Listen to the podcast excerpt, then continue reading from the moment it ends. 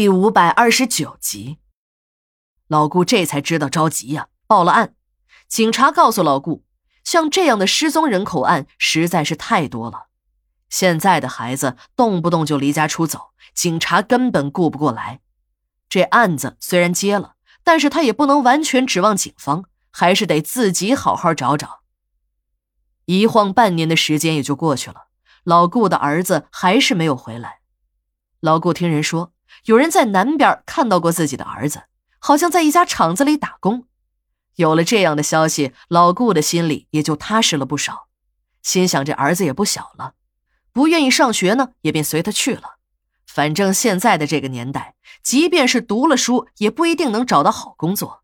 自己的儿子自己知道，还是有一定的闯劲儿的。即使是不读书，也一定会有出息。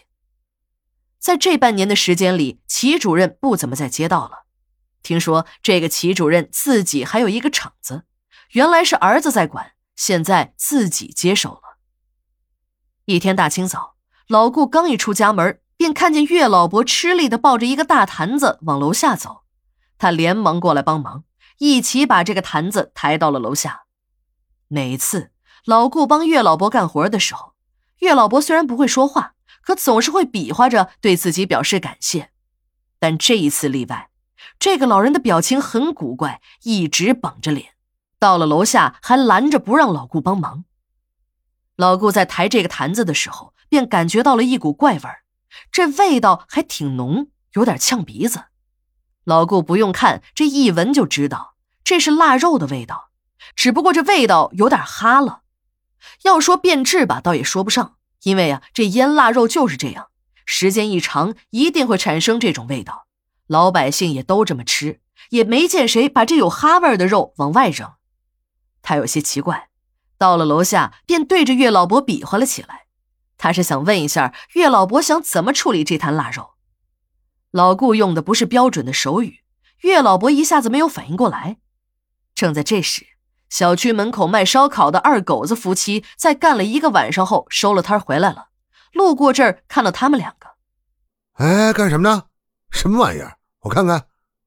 这个二狗子呀，是一个本地的小混混，自打娶了媳妇之后，也不偷鸡摸狗了，在小区的外面摆了一个烧烤摊儿，两口子白天睡觉，晚上营业，过起了黑白颠倒的日子。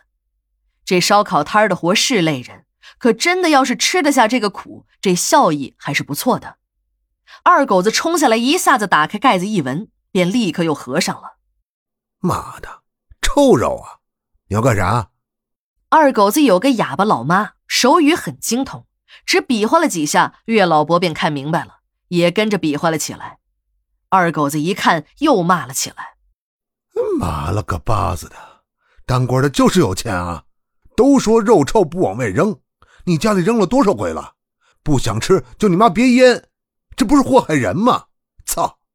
现在还有多少人吃不上肉呢？真的是可惜了了。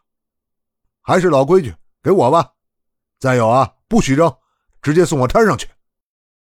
一边说着，一边把那个坛子抱起来，放在了自己的三轮车上。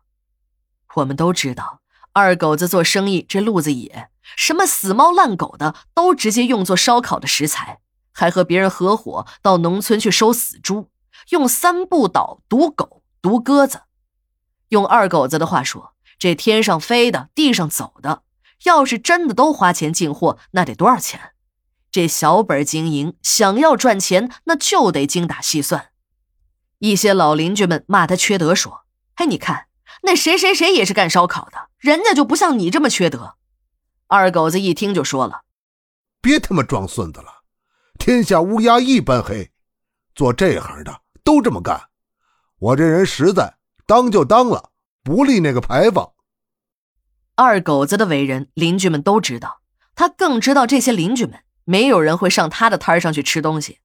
他的货都是卖给那些晚上的过路客，也便不再背着这些老街坊了。